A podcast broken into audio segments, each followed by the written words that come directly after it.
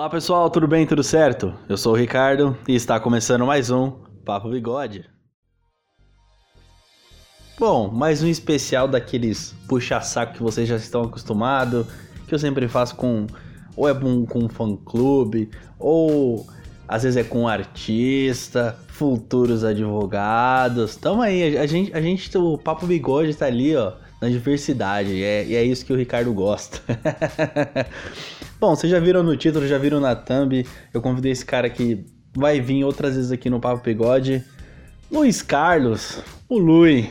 Tudo certo, Lui? Tudo certo, mano. Muito obrigado pelo convite e estou sempre às ordens. Adoro participar do Papo Bigode. Não é a primeira vez que eu tô aqui e eu fico muito feliz de estar aqui de novo. E, e eu, eu... eu, sou o Lui, né? É. Eu coloco no meu Instagram. É, meu Lui. Bom, as informações deles vão estar aqui na descrição e também os episódios passados que o Lui participou aqui do Papo Bigode. Inclusive aquele, cara, aquele episódio de The Witcher, cara. Ficou muito bom, mano. Ficou muito bom. Tava ouvindo. Porque a gente porque a gente teve aquela, como é que eu posso dizer, aquela separação de pessoas que só gostam de nerdolas, aqueles nerds chato, sabe? A gente conseguiu entrar numa conversa. Na verdade, você e o Jones, né? Eu só fiquei ali de meio de campo falando qualquer merda. Mas é muito bom ter, ter as três experiências de três pessoas. Um que jogou, um que leu o livro e outro que só assistiu a série, cara. É muito bom. Foi mas, muito bom aquele episódio. Mas a arte tá aí, que você foi o host. Você, você equilibrou e manteve toda a conversa ali.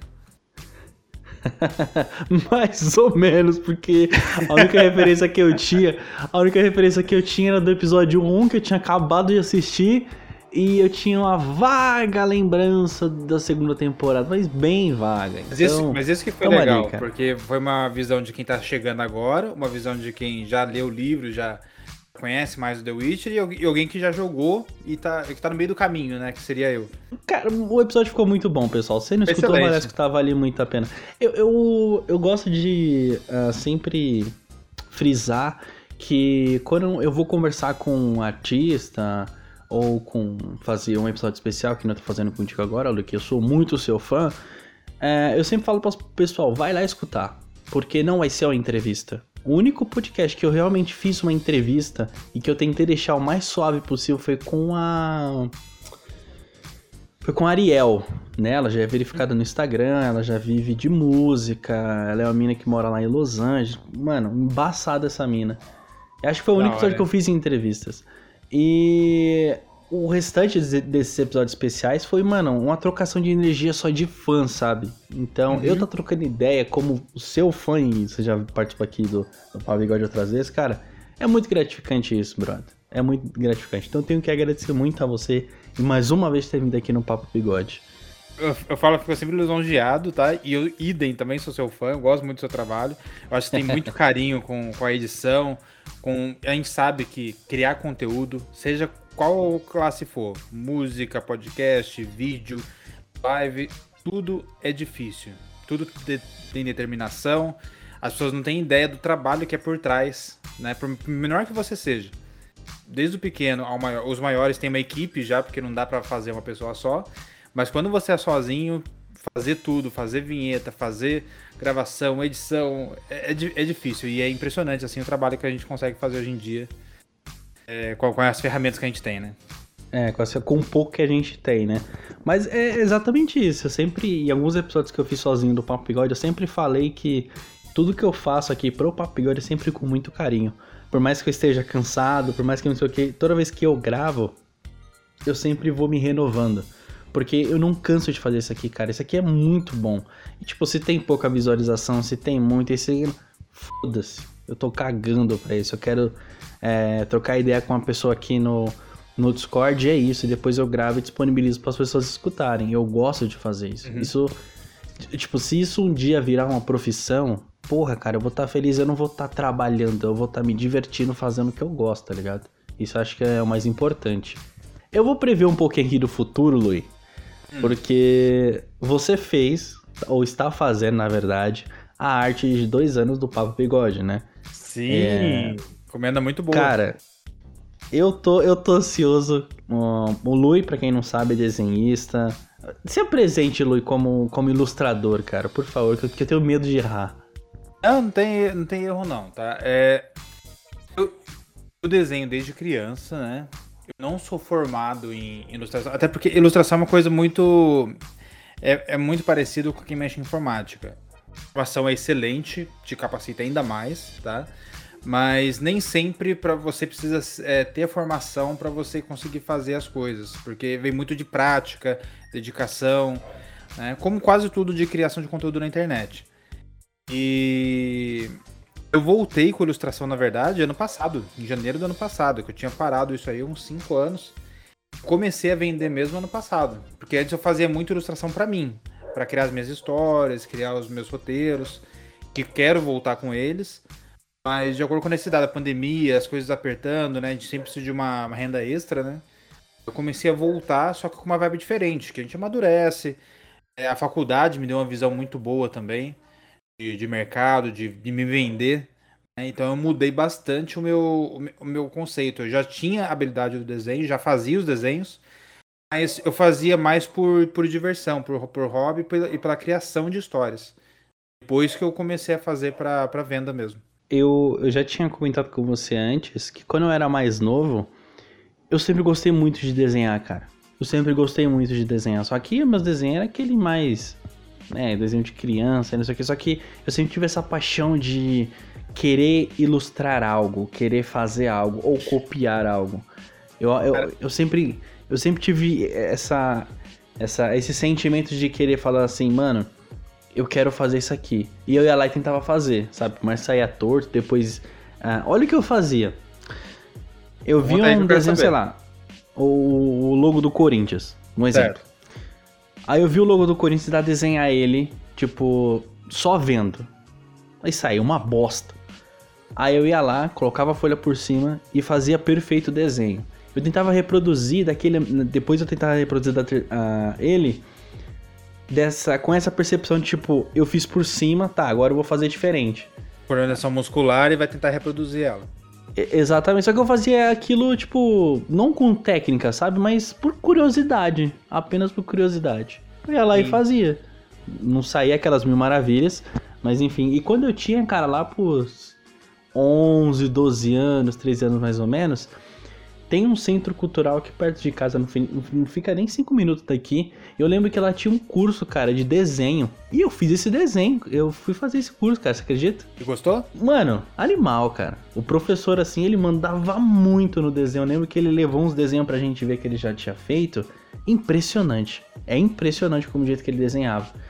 Então ele ensinava a técnica. Eu era muito pequeno, então eu não, eu não peguei muita coisa, sabe? Mas eu lembro que no final do curso eu enchi tanto, tanto o saco do professor que eu falei assim, professor, eu, queria, eu queria porque queria um, um que ele desenhasse um carro chamado Cobalt. Acho que é assim, Sim. Cobalt. Sim. Que tinha, que tinha num jogo, acho que era. Eu não lembro se era um Net for Speed Monster Hunter, de, é, Midnight Club, era um jogo de carro. Aí eu lembro Sim. dele ter. Ele, eu, eu tirei uma foto da tela no meu celular, pum, bati a foto assim, depois eu levei para ele no último dia de aula. Ele pegou e desenhou o carro perfeito. Eu não sei que fim que deu aquele desenho, mas ele desenhou o carro perfeito. O jeito que eu personalizei no videogame, ele conseguiu reproduzir isso numa folha, brother. É muito gostoso muito isso, né? Nossa, e eu vi ele fazendo, assim, ele na minha frente fazendo.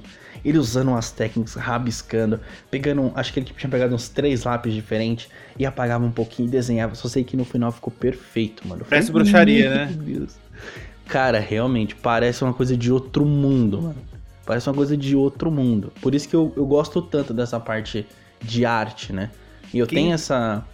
E eu tenho essa. Não essa veia artística, mas uhum. eu tenho meio que vocação para isso, porque eu trabalho com arte, então você tem, eu, eu, pra começar pelos seus designs que você faz as capas, dá pra ver isso daí em você, entendeu?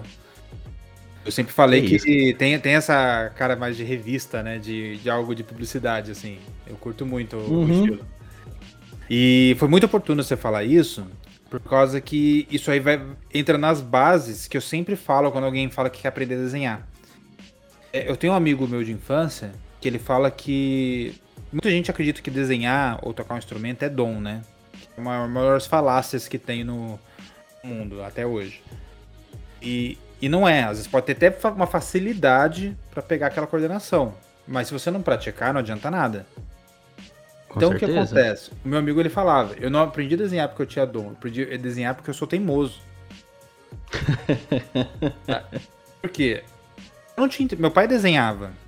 Né, ele fazia desenho para camisetas assim com screen, né? Pra passar na camiseta e tal, fazer aqueles, aquelas estampas, né? Que Mas louco, ele fazia mano. isso. E como ele, ele trabalhava na oficina, trabalha até hoje, né? Ele fazia os desenhos também para transformar a caminhonete de caçamba em cabine dupla. Fazia alguns desenhos em nanquim também e tudo mais. E meu pai sempre quis me ensinar a desenhar e eu nunca quis aprender.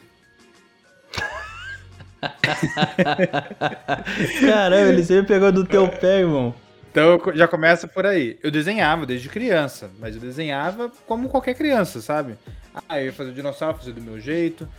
Eu fazia muito no prezinho um coelho correndo da uma pedra rolando, né? Que eu assistia muito Looney Tunes, né? É. Aí, aí tinha os desenhos malucos, assim. Só que aconteceram duas coisas que comecei a, que eu comecei a ter interesse para desenhar e ver que eu era capaz de desenhar. Primeiro, como eu não dei muita bola, o meu vizinho que queria aprender a desenhar foi aprender a desenhar com meu pai. E ele não sabia desenhar nada, nem uma bola. Eu vi ele aprendendo a copiar desenho, meu pai ensinando, e ele foi aprendendo e desenvolveu. Poxa, ele não sabe nada, ele consegue aprender, se eu quiser também eu consigo, legal. Mas mesmo assim eu não me interessei muito em fazer. eu guardei isso. Aí eu tive, tive meu primeiro videogame, no Nintendinho. Né? É, joguei muito Super Mario, adorei o mundo dos videogames que eu tive. Meu pai teve Atari, mas no Atari eu era muito criança e não peguei muito a, a vibe, sabe? Mas quando eu joguei o Mario Bros 3 no Nintendinho, depois tive o Super Nintendo e eu conheci o jogo da minha vida, que é o Mortal Kombat. O 3 ou Ultimate? Não, era o, era o primeiro, e eu vi o, eu vi, eu vi o lançamento do 2. É, eu, sou de, eu, sou, eu sou de 86. Sou de 86. que louco, cara viveu isso, cara. Então eu vivi as gerações de videogame. Eu tive Atari, tive Nintendinho, tive Super Nintendo, 64. Entendeu? E depois fui pro PC. E aí eu jogava todos os emuladores dos consoles que eu não tive. Então é, eu vi o lançamento do Mortal Kombat 2 e na época tinha um álbum de figurinhas que tinha. E era de graça o álbum na banca e você pagava as figurinhas. E as figurinhas tinham prêmios, né? Então tinha várias coisas assim de, de prêmio, você ganhava flauta doce, ganhava não sei o quê. Então tinha umas, você ia comprando as figurinhas para tentar ganhar prêmio e, completar o álbum. E numa dessas, dessas é, capas saiu do Mortal Kombat 2. E também tinha aquelas revistas heróicas assim que saía também do videogame. E a revista do Mortal Kombat 2, a gente jogando em casa, eu, meu vizinho, meu pai, né, e, e, pegando a revista pra pegar Fatality, magia e tudo mais, porque na época não tinha o Start Movie List, né? a gente comprava essa revista. E a revista era cheia de ilustração, cara. Do, do, não, era, não era a imagem do jogo, era ilustração do jogo, feita à mão. Era muito louca. E o primeiro personagem que eu copiei o Baraka do Mortal Kombat. Cara, se eu te falar que eu juro que eu pensei Baraka, você acredita? Sim. Eu pensei Baraka. Então, então, então eu comecei, porque ele, ele, ele era, estrela, era a propaganda que aparecia na capa, assim, com a, a espada cruzada, né? Eu achava uhum. ele muito louco, acho até hoje, né? Eu comecei por ele, eu sempre começo pelo mais difícil, né? Eu consegui fazer ele. Ficou ra razoavelmente bom, pra, claro, pra minha idade, pra, pra minha percepção da época. Pintei com caneta, fiz é, as cores, pintei tudo certinho. Desde então, cara, não, não, eu comecei a copiar muito desenho. Copiava das figurinhas ping-pong, tinha umas. Na época tinha uns. Eles misturavam animais, né? Hipopótamo com girafa, faziam umas, mutações lá. Aí eu ampliava, começava. Aí eu comecei a fazer outros desenhos, só que aí eu cansei de copiar. cansei de copiar e, e na segunda série do primário eu já fazia redação já, já inventava histórias, né? Eu lembro que eu inventei uma história de um homem crocodilo, uns negócios assim, sabe? E aí na quarta. Quando eu comecei a desenhar mesmo, eu estava na terceira série. Aí na terceira pra quarta, eu enjoei de copiar desenho e comecei a desenhar do meu jeito as histórias que eu gostava. Aí eu comecei a fazer a história em quadrinhos da Turma da Mônica, desenhando do meu jeito, né? E do Mortal Kombat, o primeiro filme. Até a luta do Johnny, do Johnny Cage com o Goro. Caramba, que, cara. Já mostrei em live isso, como é que era o desenho na época, né? O braço antebraço era igual, sabe? Era tudo como se fosse muito parente. Mas eu fazia movimento, perfil e tal e tudo mais. E... e na quinta série, comecei a criar as minhas histórias. E aí eu comecei a comprar muita revista de como desenhar. Por que, que eu tava falando isso? Você falou até que fez um curso de desenho. Eu não, não tive oportunidade de curso de desenho. Aqui é a cidade muito interior e só tinha curso de desenho na capital. Então eu não tinha acesso a esse tipo de coisa. É, o mais próximo disso era educação artística, que eu odiava. Caramba, é... bicho. Aí, aí que acontece? É... Outra, isso foi até meus 22, 20, 23, 24 anos. Não tinha escola de desenho na região. Eu só fui com, acho que com 23 anos que eu achei uma escola em São José, vanguardista de artes, que eu fiz para desenho HQ. Seis meses lá.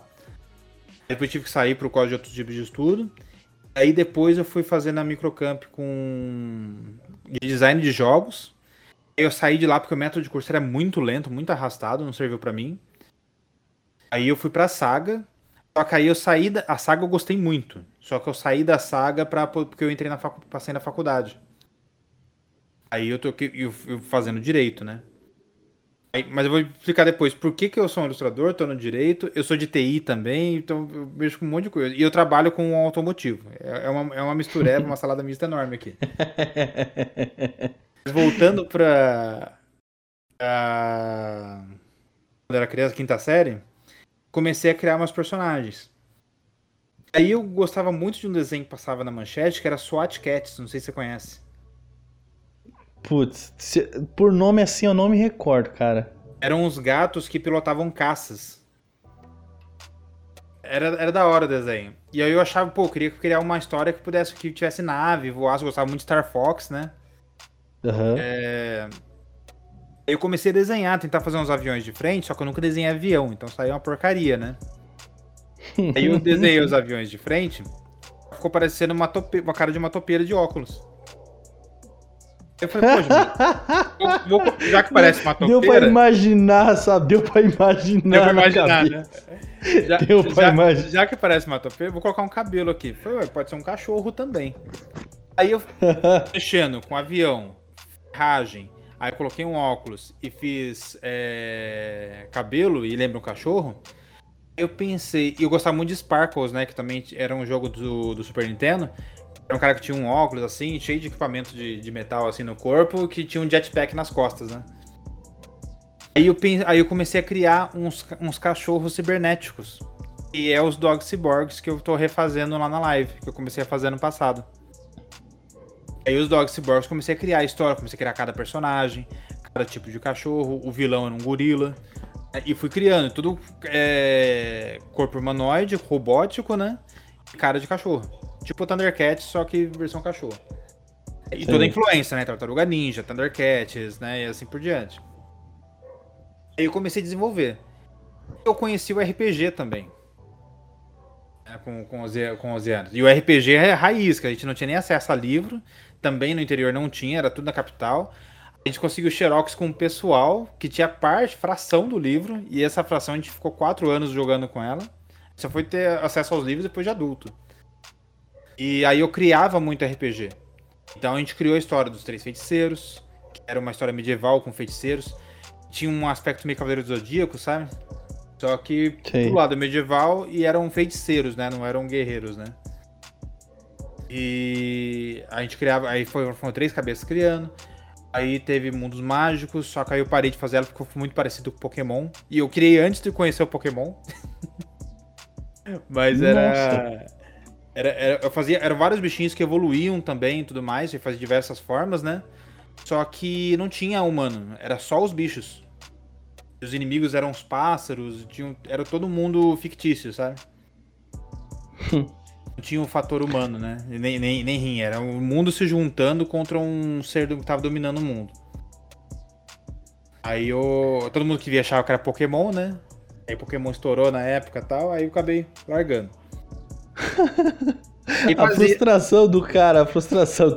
Ah, todo mundo acha que é Pokémon. Aí a gente foi, foi criando muitas histórias, cara. Aí na oitava série eu parei de desenhar um pouco. Eu tinha, eu tinha chegado que eu tinha evoluído no desenho sozinho, num ponto que eu não conseguia evoluir mais. Eu sabia tudo quanto é técnica de proporção, medição do corpo e tal, tudo mais. Meus desenhos não ficavam bons. Eu tenho um amigo meu que desenha comigo desde os 15, desde os 11 aos 15 anos. Desenhamos junto, né, muita coisa. Fazia tirinhas, zoava um com o outro, fazia história e quadrinhos de Quake com o Doom junto.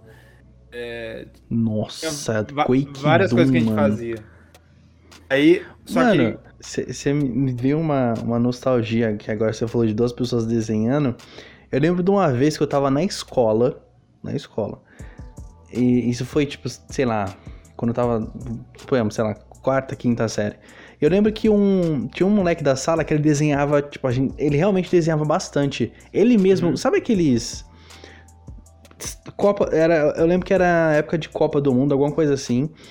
E eu lembro que ele ele fazia umas caricaturas. Sabe como se fosse uhum. mini crack? Só que ele desenhava Sim. aqueles bonecos meio deformados, assim, então ficava do caralho. Eu lembro Caricatura de uma vez que ele mesmo, né? É. E ele tinha realmente uma habilidade muito grande. E uma coisa que você falou agora atrás que não é uma pessoa que nasce com o dom. É a pessoa que realmente tem esforço, é a pessoa que realmente tem uma facilidade imensa para desenhar. E outras que são um pouco mais devagar. Essa história eu vou contar um pouco mais na frente. E, e aí eu lembro de uma vez. E eu lembro de uma vez que ele. Ele tinha feito um desenho brincando, assim, pra uma menina que ele gostava. E ele escreveu o nome dela. E ele escreveu o nome dela, fez um desenho muito foda e não sei o que. E eu tinha falado pra ele assim, Léo, cara, quanto você quer pra desenhar um, o meu? O meu nome? E ele falou assim, ah, mano, sei lá, traz uns dois reais que eu faço. E eu lembro de ir lá, pedir pra minha mãe dois reais, eu falei, ah, vou comer alguma coisa na escola. Menti pra caralho. pra comprar um desenho, o cara escreveu o meu nome, mano. E ele fez um desenho muito louco do meu nome, não sei o que, eu vi ele desenhando. Olha só, eu vi ele desenhando o meu nome. Uhum. E eu falei, putz, mano, e, se eu consigo. Olha a cabeça do empreendedor. Uhum. Ou do estelionatário. Aí eu, eu, lembro dele, eu, eu, lembro do jeito que ele fez o desenho, a forma que ele fez, tal, não sei o quê. E eu olhei para aquilo e falei, mano, e se eu fizer o mesmo que ele cobrar das pessoas? Cara, é, eu juro por Deus, ele, ele, fez o meu nome e eu lembro dele fazer. Eu tô, eu tô me recordando agora dele fazendo. Depois que ele fez, eu fui lá, paguei os dois reais. Aí depois, quando eu peguei meu desenho na mão, eu falei, mano, eu consigo fazer isso aqui, cara. E eu peguei um monte de papel, eu lembro que consegui fazer, tipo, meio que um abecedário no mesmo formato que ele fez o meu nome. Cara, eu, eu consegui fazer pelo menos uns 60 reais, cara. Sem maldade. Caraca, aí sim. Juro por Deus, juro por Inveja, Deus. Eu, eu porque... cobrava. Eu cobrava, tipo, 5 reais do pessoal. Ah, você quer que eu faça seu nome? Qual é seu nome? Pá, não sei o que. Eu ia lá, fazia todo feio, né? Eu colocava umas rachaduras, inventava umas rachaduras. Eu já desenhei cara, muito. Ricardo. Eu desenhei muito na vida, mas eu só tenho cobrado de um ano pra cá. Nossa! É Mano, sério. eu já tinha cabeça de empreendedor lá atrás, cara. e eu era muito ligeiro pra essas coisas, mano. Mas sabe que é uma coisa interessante? Pra, desse meu amigo, né? Que desenha comigo do, dos, dos 11 aos 15, que ficou. É meu amigo até hoje, a gente desenha, já desenhou junto alguns outros projetos juntos. É, que eu até mostro depois pra você um, um trabalho do True Adventure, que é um RPG que eu tô fazendo no Instagram.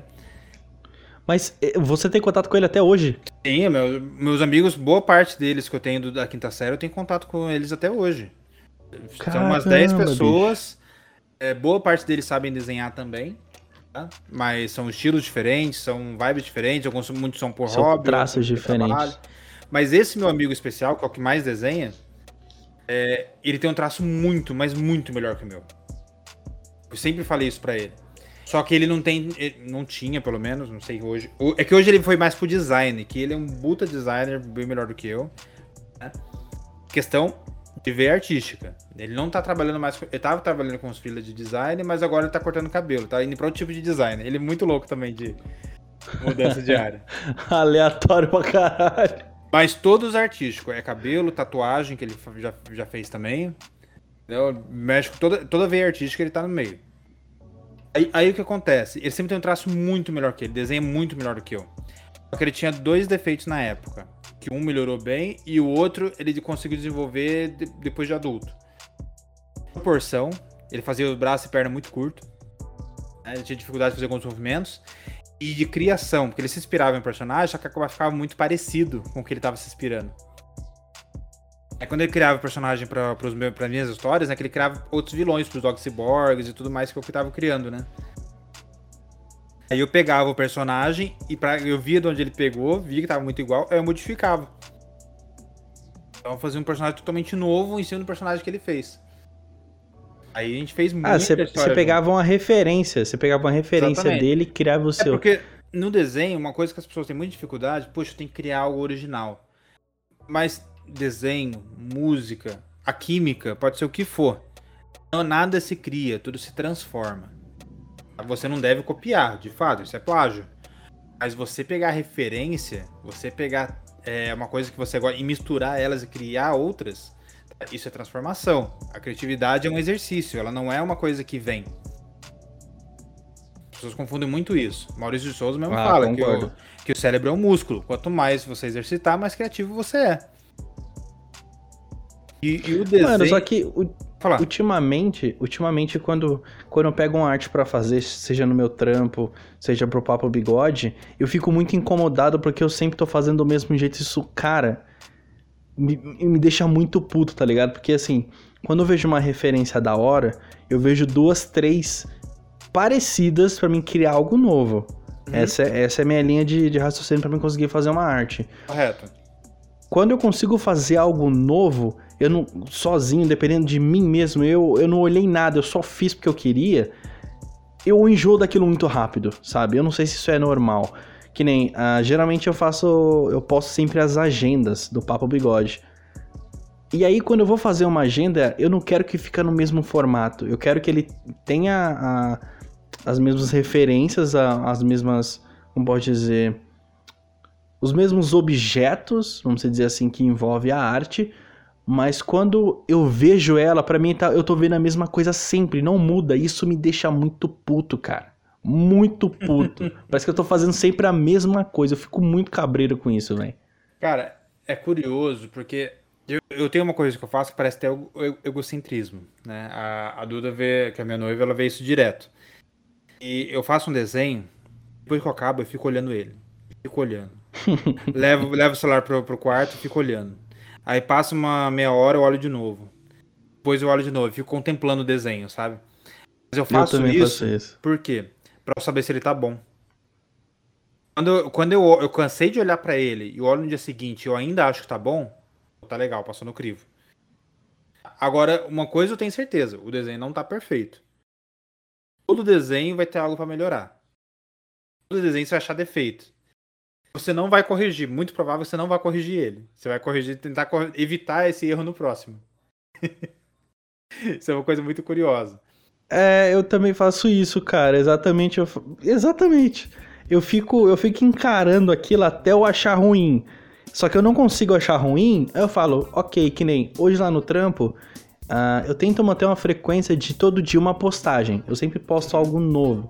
Tipo, tem uma. Como lá é uma instituição, então eu não posso, tipo, fugir muito, né? Fazer do meu estilo de arte jeito que eu gosto, que é uma coisa mais underground, não sei o que, tem muita referência que você falou. Às vezes eu faço uma arte muito. mais capa de revista. Me, todas as minhas artes são basicamente isso, é mais coisa para empresa. Só que quando eu faço pro Papo Bigode, eu tento trazer esse lado de empresa, só que eu faço uma coisa muito é, underground mesmo, que eu posso dizer, com um, mais aleatório, só que dê pra entender o que eu faço. E aí eu tava fazendo a do trampo hoje, aí eu fiz uma que eu sempre faço, que é tipo de segmentos, eu só troco o fundo e eu coloco uma arte por trás ali fazendo uma capa. Uhum. E aí eu fiz outra hoje, só que eu só ia postar amanhã. Eu gostei tanto da arte que eu falei assim, quer saber de uma coisa? Eu vou fazer essa, vou fazer mais uma. Aí eu postei três num dia, que era pra ir conteúdo para outros dois dias, sabe? Isso tem que tomar cuidado. Por que que acontece? É. é o, que, o que você tá falando, tem que pensar em, em duas situações. Primeiro, a arte às vezes tá do mesmo jeito, mas é a sua assinatura. A pessoa bate o olho e sabe que é sua. É, exatamente. Vezes, muitas vezes a repetição é importante. Variedade você pode variar, mas dentro do mesmo formato. Porque o ser humano não gosta muito de mudança, né? Ele gosta de saber Sim. que ele vai ver aquilo e vai esperar aquilo. Então por isso que as mudanças são mais anuais, elas são mais transitórias, entendeu? Tem uma. Tem muito disso daí. Outro ponto é que a gente sempre faz, acaba caprichando mais para os outros do que para a gente mesmo. Isso é uma coisa. É uma, uma, falha humana. Por isso que o pessoal brinca o ditado velho, né? Que casa de ferreira espeta de pau, né? É, a gente sempre acaba caprichando mais quando é algo para alguém e quando é para nós mesmos. É muito bizarro isso. Cara, não sei, não sei. Tipo, no meu caso, quando eu. Que nem hoje eu fui tentar fazer algo novo. Que nem. Eu vou dizer essa palavra 3D, mas não é 3D. Uhum. Uh, eu fui fazer. Eu sempre faço aquelas imagens de agendas. Eu sempre coloco a imagem da pessoa de fundo para anunciar que ela tá vindo aqui. Igual aquela que eu fiz de The Witcher, que tem você e o, e o Jones. Feito. E. Só que quando eu fui fazer da agenda, eu peguei. Sabe aquela a sua foto mais antiga que tu tem que. É, é, é aquela ilustração que você fez, você tá tipo.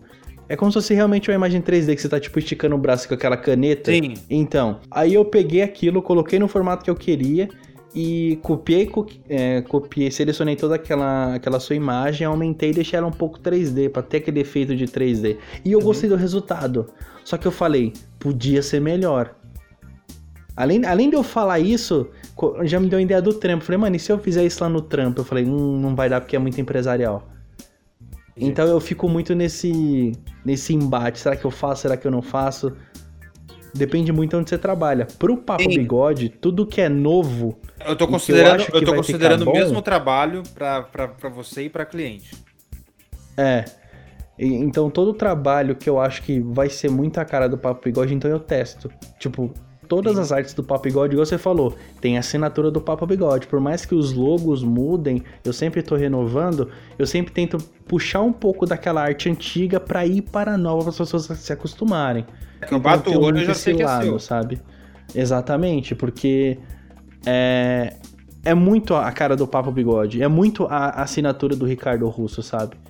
Então eu tento levar muito esse lado meu. E a, as pessoas acabam reconhecendo justamente por isso, porque as pessoas sabem que é meu porque tem assinatura. É a mesma coisa do meu trabalho. Se alguém que me conhece for ver, fala que é, é a sua cara, Ricardo, fazer isso aqui. O desenho é igual. Se você vê um desenho meu e um desenho do meu amigo, do meu amigo, você vai reconhecer na hora de quem é quem. Embora, no, é. quando a gente desenhou mais velho, a gente estava desenvolvendo um aplicativo de jogo, né? Teve uma época, a gente estava tentando fazer uma startup e tal. Aí tentou se reunir várias vezes. O nosso grande obstáculo sempre foi programação. E só um de nós que era programador, mas na época um estava aprendendo ainda, então o projeto acabou não indo para frente porque não deu a velocidade hábil e teve cada um se separar por causa de outros compromissos, né? Mas o True Adventure é um RPG que a gente fez para ser eletrônico, para você ter um, um, como se fosse um RPG de mesa, vários caminhos pudesse escolher e ter várias consequências diferentes no jogo. Então, é... E o desenho, como é que foi feita a, a, produção de desenhos? A gente fazia umas três cenas por semana. Então eu, eu, eu desenhava o esboço, de movimento, proporção e tudo mais, só os bonequinhos o meu amigo desenhava por cima e fazia todo o, acabamento, o, o, o, traço fino que ele tem, né? E aí eu desenhava por cima fazendo acabamento. Eu fazia pintura. Então nesse esquema, tinha o traço dele, mas a minha proporção. E aí, quando, e quando eu desenhava os personagens dele, eu, como eu contornei muito e peguei muito o traço dele, eu comecei a imitar o desenho dele, aí para não diferenciar muito de quem era quem o desenho. Então é várias cenas que eu vou mostrar ainda do, na, em live do, do Orc. Todas elas foram desenhadas, foram compostas comigo, com ele no quadro com o palito, né? Elas foram feitas por mim em, em projeção, desenhadas por ele, criadas variações, né? E eu fazendo o acabamento final. Então, tem todo um, um, segmento. Foi aquela que tu fez do. aquela que tem o elfo lá, Isso, o cara que é cego. Mesmo. Essa ah, aí é, é, é, muito louco. São três personagens, eu, eu lembro... né? Tem ó, três classes, né? Que é orc, humano e elfo. O pessoal escolheu o elfo. Elfo e mulher. Né? Por isso que tá aquela sequência da, da elfa. Eu lembro que você tinha me mostrado que tinha, acho que era duas versões, não era? Dos Exatamente. humanos, se eu não me engano. Eu Dos lembro. Tem versão lembro... homem e mulher, né? E aí tem os caminhos que cada um faz. Eu lembro que você até tinha mostrado também os traços do seu amigo e o seu, a diferença. Isso, eu lembro exatamente. que você tinha mostrado isso para mim. Real, realmente tem uma diferença. A, a, a, vocês seguiram de, da, com a, como pode dizer, com o mesmo objetivo, só que realmente os traços têm diferença. Quando você me mostrou, se você não tivesse me mostrado, eu ia falar que foi só você. Mas como você tinha mostrado, eu falei assim, esse aqui é meu amigo, esse aqui é o meu. Pô, realmente tem muita diferença. Eu lembro de eu ter falado contigo hum? Uh, que os seus traços lembram muito uma animação que eu tinha falado contigo no Netflix, lembra? Eu não sei se você chegou a ver, mas me lembrou muito. É, para quem não sabe, é, a animação se chama é Super Crooks, se eu não me engano, acho que era isso. O estilo de desenho não é aquele desenho tipo full 3D da tipo é, Shingeki no Kyojin, não, não é isso, é um estilo, é um estilo de animação diferente. E eu achei muito, me lembrou muito o teu, cara. Não é parecido, não tem nada a ver, mas eu não sei porque me lembrou muito, talvez por conta do costume de ele que criou.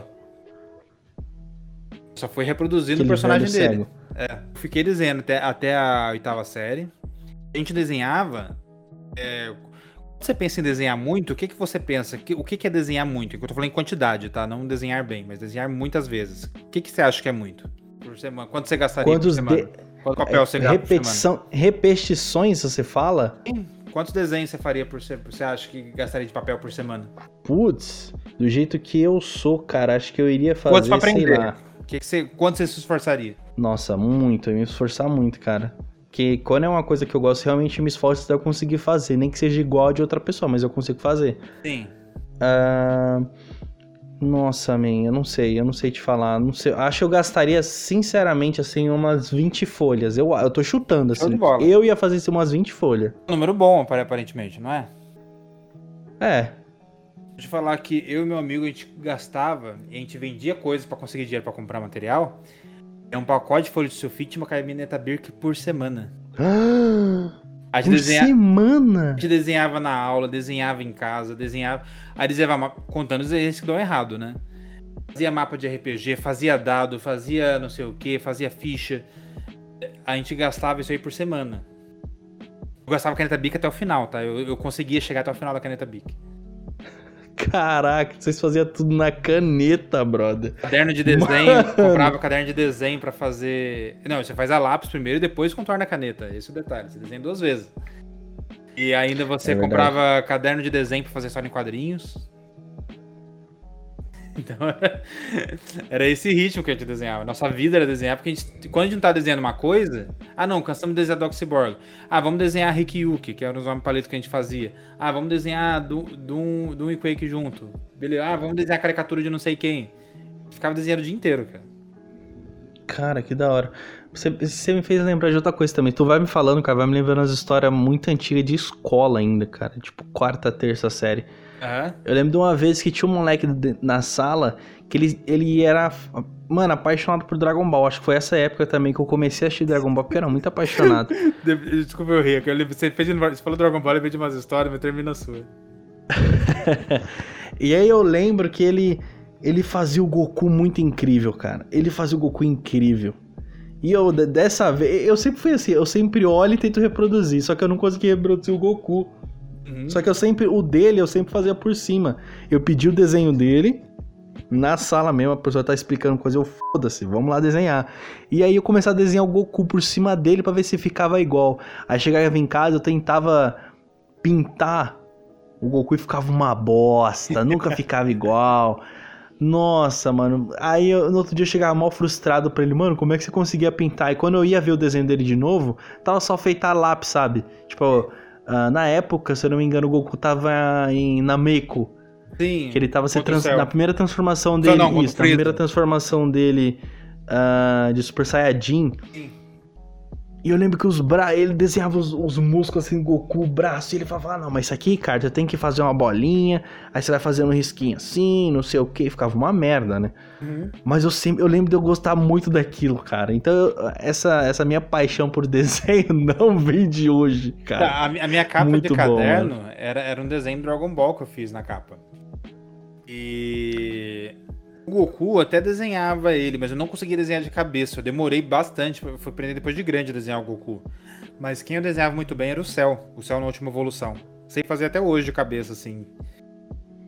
Caramba! Sim, que quando você. Eu, a maneira que eu copio o desenho, eu aprendo a desenhar, eu não copio só, entendeu? Então, eu, eu, quando eu ensino a desenhar, eu mostro como girar o desenho. Você, ah, você está copiando ali um personagem numa posição, mas você quer mudar um braço, quer mudar a expressão, quer mudar alguma coisa, você conseguir mudar.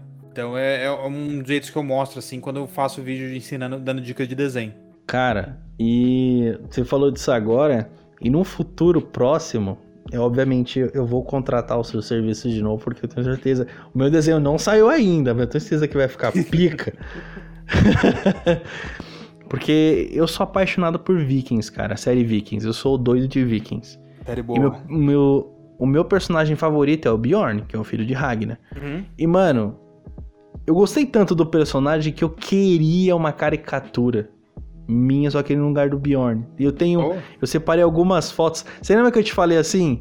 É, Lu, então, eu tinha novas ideias. Cara, eu ia te mandar um monte. Esse é o tipo de eu, ideia eu cheguei... que eu mais gosto de fazer.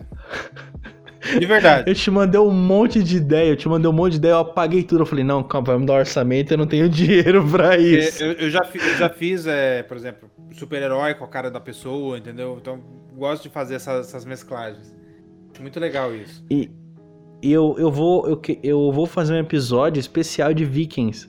Acho que vai ser bem nessa época que eu vou possivelmente pedir os seus trabalhos de novo. Porque eu, eu queria, porque eu queria uma caricatura do Bjorn, cara. Eu queria, com, talvez com as mesmas as tatuagens, ou eu ia mudar pouquinho a coisa. Sei lá, mas eu vou te passar as ideias depois. E falar em ideia, você tinha falado que essa parte de. É, como é que você falou? de RAF, né? Rascunho, dashboard, ah. se eu não me engano. Dashline. Dashline. E você tinha. Você entende essa parte.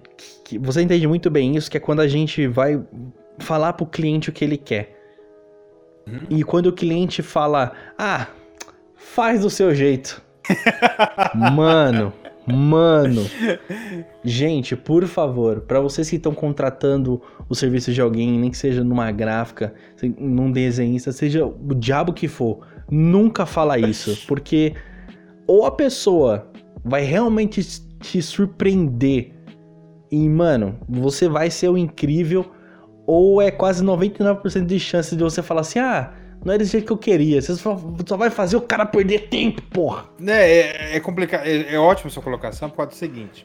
É, quando você fala, fala do seu jeito, eu vou fazer o jeito que eu gosto, que eu acho legal. Mas não quer dizer que é o que você Exato. gosta. Exato. Exato. E são coisas totalmente diferentes. Às vezes posso fazer uma arte foda, mas não é o estilo que você gosta. É que nem quem gosta de desenho ocidental e outro gosta de, de anime. Mas um não, não necessariamente você gosta de um estilo, você gosta do outro. Os dois são fodas. Só que é gosto. Então, quando, quando eu peço desenho, eu peço muita referência. Por que, que eu peço referência? Para saber o que, que tá na cabeça da, do indivíduo. E eu Sim. tentar representar, colocar aquilo que ele consegue imaginar, mas não consegue fazer. Eu consegui fazer, mas tentando imaginar o que ele tá vendo, que ele não tô vendo. Entendeu? Exa a, a cara, é exatamente isso, mano. É exatamente isso. Nossa, eu cansei, cara, de de que ele, tipo, ah, eu, quando eu trabalhar de freelancer, e aí, tipo, alguém fala, ah, faz um cartão de visita. Mano, eu vou fazer o cartão meio que, tipo, que já tá na minha cabeça, o mais tradicional possível. Só que quando é... você entrega pra pessoa, aí a pessoa fala assim, ah, muda isso aqui, muda isso daqui. Uhum. Nossa, cara, é de cair e, o cu da e, bunda. E é por mano. isso que quando eu falo, eu faço uma arte, você vai ver isso no, no seu projeto, eu faço rascunho, se tiver mais de uma ideia, eu mando, ó, tem essas ideias aqui, o que, que você acha? Aí você vai escolher uma. Eu vou avançar mais um pouco, se tiver mais variação, eu vou deixar mais ideias. Aí vai funilando para aquilo que você quer, você vai ter acompanhamento todo do trabalho. Então, para quando chegar na arte final, você já sabe o que esperar. E eu já sei o que você quer. Porque também eu, te entupi de informação mandando áudio de um minuto. ah, Lui, mas tu faz isso aqui, faz o bigodinho desse jeito. Ó, esse cabelo tu muda. E, mas quando você já mandou o rascunho pra mim, eu já achei maravilhoso, cara. Eu falei, mano, é isso aqui. Caralho, é, já, já, tá, na, é já tá do jeito mim, que eu quero. Aquilo ali pra mim é que nem fazer um palito, tá? É, só, é o esboço do esboço. eu já achei muito bom, mano. Eu já achei muito bom. Eu queria deixar, é... eu queria deixar só uma história ah. de Dragon Ball aqui que você falou, que eu tava dando risada naquela ah, época. Pode falar. A hora que você tinha falado. É que eu tava desenhando na carteira da escola um céu. Grandão, assim, ó. Todo detalhado, de, do joelho para cima. É, e caprichei no desenho na carteira, fazendo escondido ali da professora, né? E tava sentado na frente. Isso foi na oitava série. Aí eu colocava, quando a professora passava, eu colocava o caderno em cima, né? Porque a gente desenhava as coisas pra a, a turma da tarde ver. Aí eu desenhando e tal, escondia. Aí eu parado, sentado na, na carteira. Eu, eu, e meu amigo era muito zoeiro um com o outro. A gente ia pra escola pensando que zoeira a gente ia fazer com o outro, né? Ele viu o que eu tava fazendo. Quando o professor tava passando, ele pegou e puxou meu caderno. Deixa eu ver só um negócio aqui. Pra ficar meu desenho, mostra pra professora, né? Mano, que desespero bateu. Porque se pegasse, você rabiscando a carteira, dava, dava uma, um B.O. enorme lá, né? Eu só lembro de eu pegar e me jogar pra frente da carteira assim e ficar apoiado com os braços em cima da carteira tapando o desenho.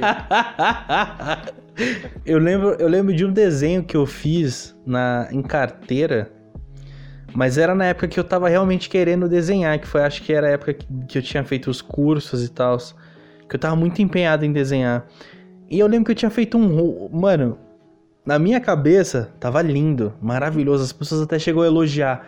Só que só tava o formato do rosto, tipo, o formato do rosto tava sem boca, tava sem nariz, sem olho. Certo. Eu lembro de ter feito o cabelo, tipo um cabelo de emo. um cabelo de emo, a sobrancelha, orelha, o rosto, o pescoço. Tinha feito uns detalhezinhos, tava legal e não sei o que. E aí eu lembro da de uma menina que eu queria muito ficar na época e eu tava me cagando pra ela, já tinha um tempinho. E aí eu lembro dela ter olhado, nossa, você que desenhou? É, tá feio. Nossa, cara. Mas foi. Acabou com o meu dia. Rapaz, o, o, que eu já tentei de conhecer gente. Quer dizer, na, na no, é, é curioso, eu falei, eu desenhei até a oitava série, né? Eu parei de desenhar. Só que o que acontece? Eu fiquei um ano sem desenhar, mas eu não consigo ficar sem desenhar, cara. Eu, por mais que eu tente me afastar do desenho, eu acabo voltando. Porque eu tenho que expressar alguma coisa. Aí eu voltei a desenhar no segundo ano do. Comecei no final do primeiro ano do, do ensino médio e voltei no segundo. Comecei com minhas pastas de desenho de novo. Aí eu, eu levava minhas pastas para conhecer gente, porque a pessoa via eu desenhando puxava assunto. Aí eu conheci o pavilhão inteiro da escola, só, só falando sobre desenho. Não fiquei com ninguém, ah, mas eu porra. conheci o pessoal inteiro da, da onde eu ia, o pessoal me conhecia. E, e aí, por causa dos motivos, parei de desenhar de novo, voltei, aí veio esses projetos, aí foi onde eu mexi muito com coloração é, digital, né? Que aí eu comecei a aprender com Photoshop e tudo mais.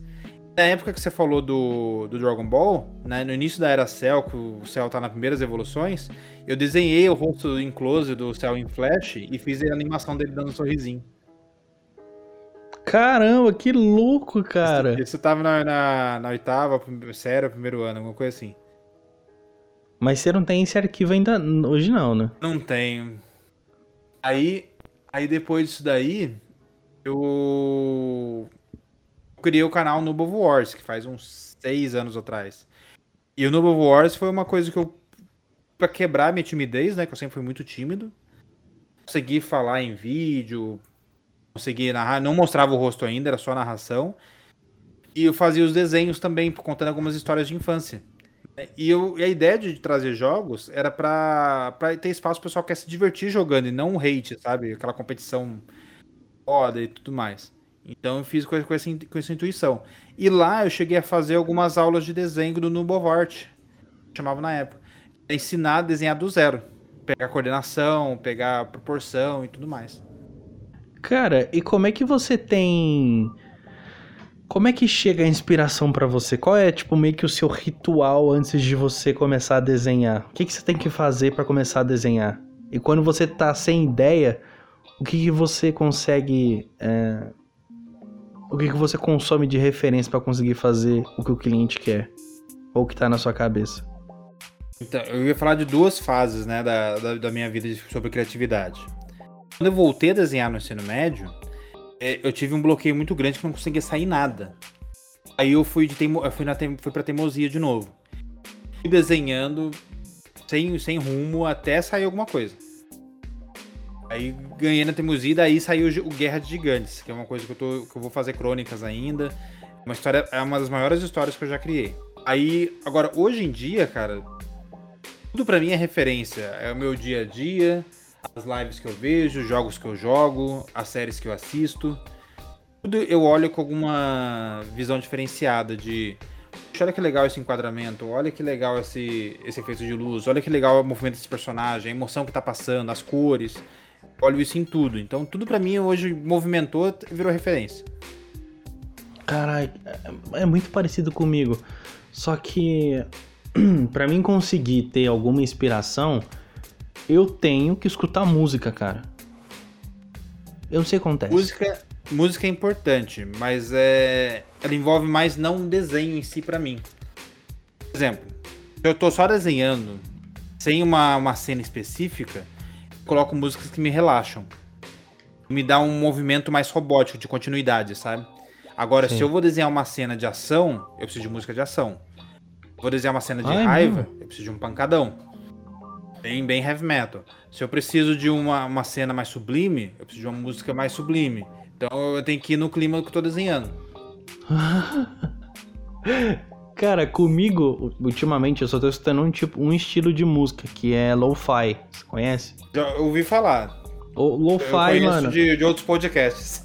é, lo-fi é um estilo muito zen que você vai conseguir. Pra mim, funciona eu conseguir criar qualquer coisa. Pô, cara, eu tô com um bloqueio criativo no trampo. Ah, eu coloco um fone de ouvido, coloco lo-fi ali e consigo fazer tudo que eu quero. Mesmo que a arte, que nem se falou, a arte pode ser até um pouco mais agressiva, mas eu preciso ter essa. Eu preciso estar calmo. A minha cabeça está trabalhando muito, mas eu preciso de então, alguma coisa que me traga essa sensação de paz. Que assim eu consigo me, me, é, me concentrar, me sentir num estado de. Tô sob controle, sabe? Se a arte minha for agressiva, é System, Iron. vai pro, hardcore. Agora, se eu tô na, na mecânica, no meca, na parte mecânica, ou tô estudando, que serve pra estudo também, tá? Aí eu escuto Zelda, escuto Ori, as músicas trilha sonora do Ori. Donkey Kong. Nossa, só as referências antigas. Hoje, quando eu tava criando a agenda, eu tava escutando rock, cara. Só que era esses rock mais. Como pode dizer? mais lobisomem, que é uns cara. Não é esses mais uhum. heavy metal que a galera. Os pessoal mais antigo escuta, que nem eu não consigo mais. Eu não consigo. Acho que eu nunca escutei Metallica. Eu só consigo escutar, sei lá, ACDC, Kiss, Queen. Só consigo escutar esse tipo de música. Tem algumas músicas do Queen que é legal. E aí eu tava escutando heavy metal e aí eu parei. Eu falei, não, tá me atrapalhando. Olha só que coisa. Eu tava me atrapalhando que tinha uns caras gritando no meu ouvido. E aquilo tava me atrapalhando. Eu fui lá, coloquei na playlist de lo-fi e eu consegui fazer o que eu queria, que era uh, aquela ilustração, que nem. Aquela ilustração que tu fez do, do teu bonequinho meio que de 3D assim, eu, naquela parte da tua barba, ela tá meio. Você vai ver quando eu postar, ela tá meio que pra fora, parece um 3D mesmo. Uhum. Eu falei, mano, Sim. se o Lui tivesse colocado um efeito, tipo, um pouco mais vermelho assim da barba, na ponta da barba que tá perto da camisa, eu estaria tomando no cu pra poder re remover a camiseta.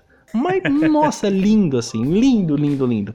Porque eu peguei, recortei bonitinho, e eu fui lá com a borrachinha lá, apagar bonitinho, até ficar legal, até ficar mais profissional, eu diria. E eu falei, nossa, se eu tivesse colocado um, um, algum reflexozinho vermelho já não ia dar. Eu ia ter que passar muito tempo no computador e não era isso que eu queria, cara. Mas é, é, é essa parte é, de. Até para recortar tem umas técnicas, né? Porque você pode tem. usar a borracha, mas o ideal é com caneta, não com mouse. E quando eu, eu achei engraçado, quando as pessoas veem eu trabalhando, elas ficam com agonia, tipo, os mais profissionais. Fico com agonia. Cara, como é que você consegue fazer esse trabalho só usando uma borracha? Eu falei, mano, é simples. Eu passei tanto tempo fazendo isso aqui que para mim já é normal. Então, realmente, para as pessoas mais profissionais, elas usam mais a caneta para ter um recorte mais bonitinho, não sei o que. Eu já coloco a, não, parte de selecionar. Correção. É, é, é. que você tá falando de duas canetas diferentes. A caneta para recortar aí é muito é excelente para recortar perfeito. Tô falando da caneta da mesa digital, que eu uso ah, a, tá. posso usar borracha também. Ah, tá. Mas aí na, na, na, caneta eu tenho mais precisão e mais leveza do que no, no mouse. Principalmente se você usar máscara, porque aí se errar, você só volta. Com certeza, mas aí eu vou, eu vou na, na paciência de Jó ali, vou lá é, direitinho, eu já fiz vou isso, muito isso também. Você sabe como eu trampo, ia lá, apagar bonitinho, deixar do jeito que quer, eu olho e falo, não, a, a, barba, que nem eu tava fazendo agora, fala, não, a barba parece muito, tá muito cagada. Eu vou lá, volto, vou pixel por pixel, apagar bonitinho, assim, pra ficar de uma forma mais linear, Ó, redondinho, mano, deu um trampo Você viu, você viu o GIF que eu fiz, né? Meu e do, do Caio, né? Sim. O, aquele GIF que eu fiz, a minha ideia não era animar ainda na época. Só fiz a imagem e fazer a luz brilhando. Só que aí eu falei, poxa, mas eu posso fazer o cabelo mexer. Poxa, mas eu posso fazer a, a, as coisas flutuar. Poxa, mas eu posso fazer isso aqui também. Aí, aí vai aumentando, né? E, só que como eu não fiz o desenho preparado para isso, eu tive que duplicar a camada, recortar cabelo, recortar a barba, recortar detalhe da, recortar os objetos, recortar cada elemento para poder fazer funcionar a animação, cada um preparar a animação. O do Caio, como eu já fui fazer com essa pensão de animar, aí eu já fiz separado as camadas. Então já foi outro, outra, outra construção. Aham. Uhum. Nossa, realmente é, é um pouquinho chato fazer, mas é gratificante o final, cara. É, mu é muito da hora Sim. você você vê um trabalho que você fez e você fica muito satisfeito. Que nem. Eu não sei se para você é assim, mas eu, eu não trato isso como arrogância minha, sabe? Mas quando eu vejo um trabalho que eu tô satisfeito, eu meio que não ligo pra opinião dos outros, a não ser que a pessoa estiver me pagando para poder fazer. Então eu reconheço quando o meu trabalho tá bom, sabe? Acho que eu, eu escutei. Acho que na minha. Eu escutei tanto. Ah, não tá legal, mas assim não tá bom, mas assim não sei o que. Que eu desenvolvi meu próprio método para mim conseguir fazer a minha arte do jeito que eu gosto. Então se eu ficar satisfeito, eu tô cagando pra opinião dos outros. Você já parou pra pensar as pessoas que, depois que você treina, começar a treinar é muito difícil, né? Treinar musculação, que eu falo. É. é dói muito no começo, você sai tudo quebrado depois de uns dias. Primeiro, primeiro mês é muito difícil. Depois que você vence esse período, você começa a viciar na endorfina. Hum. Você fica aquela satisfação do pós-treino, né? Aquela satisfação depois que você descansa, depois que você relaxa, né? Vem a endorfina e tal e tudo mais. E o desenho não é, não é muito diferente. O desenho, o podcast, seja o que for o trabalho. Você tem trabalho. Só que você faz não é por causa do trabalho que você gosta, você gosta do resultado. Aí você é um vício, você faz pelo resultado. Por isso que fala que a gente faz o que gosta. Não é porque a gente gosta de trabalhar, de ter todo esse trabalho que for, não. O que motiva a gente é saber, poxa, isso aqui vai ficar assim. É assim que eu quero. É esse é o vício nosso. Sim, é, foi exatamente isso que. É exatamente isso, cara. Quando eu faço uma arte ou, ou eu vou editar um podcast, obviamente eu também faço pro meu público, só que acho que meu público entendeu que eu faço porque eu gosto daquele jeito. Tipo, tudo bem, o mercado pode ser que o mercado esteja pedindo para uma outra coisa. Então eu pego o que eu faço e vou adaptar aquilo que o mercado pede. Eu geralmente faço isso.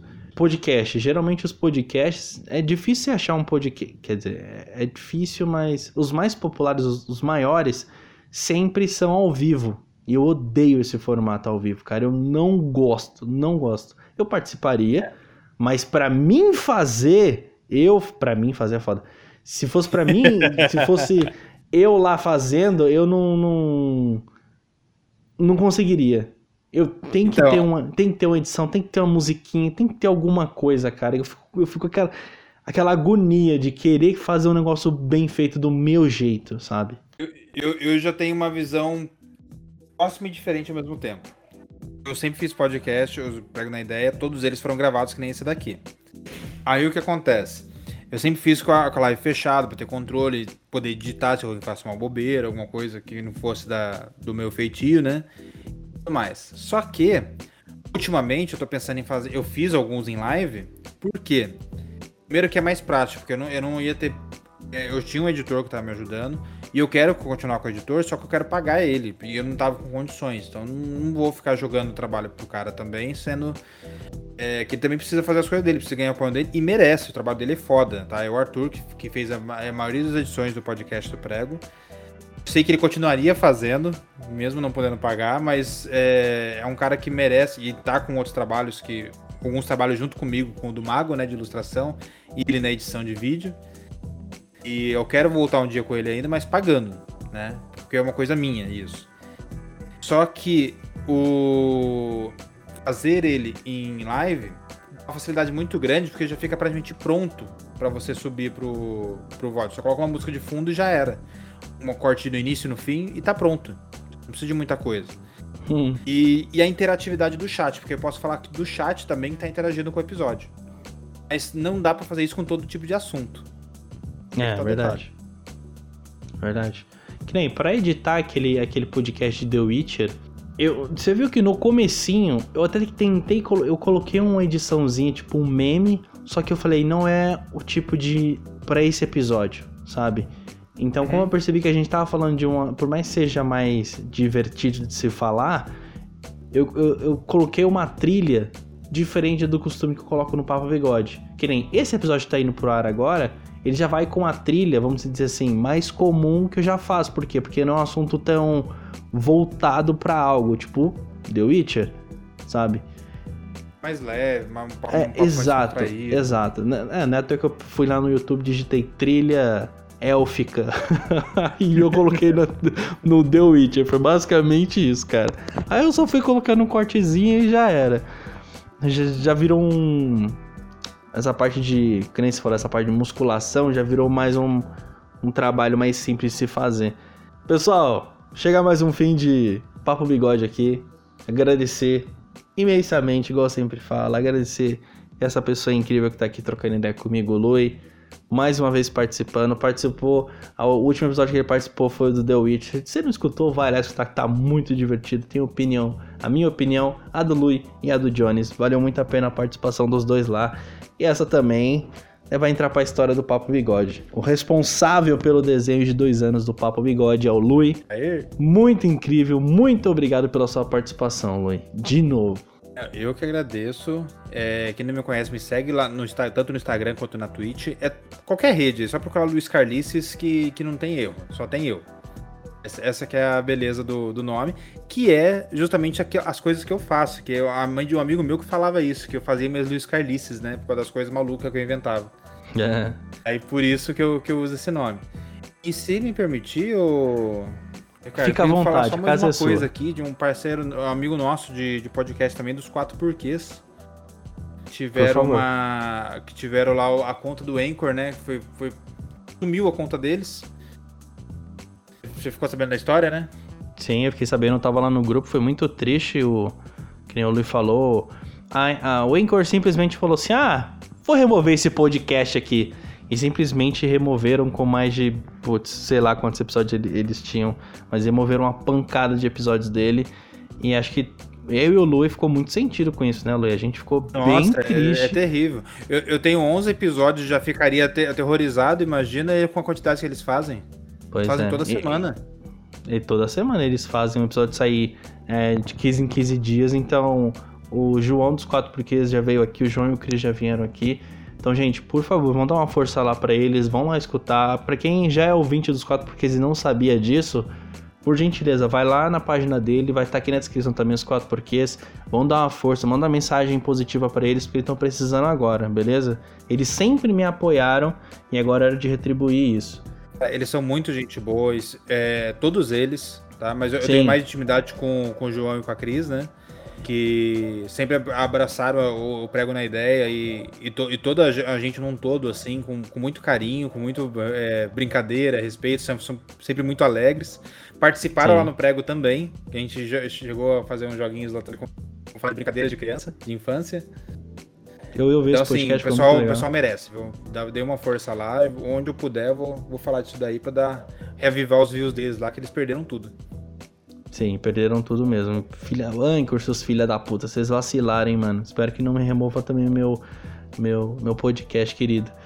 Uh, esqueci que eu ia falar também. Ah, e eu sempre. Acho que eu ia falar isso pro João, para ele, não pessoalmente, né? Porque ele mora no sul. Mas, cara, uhum. eu considero os quatro porquês um fenômeno, cara. O, episódio, os quatro porquês é um podcast fenômeno.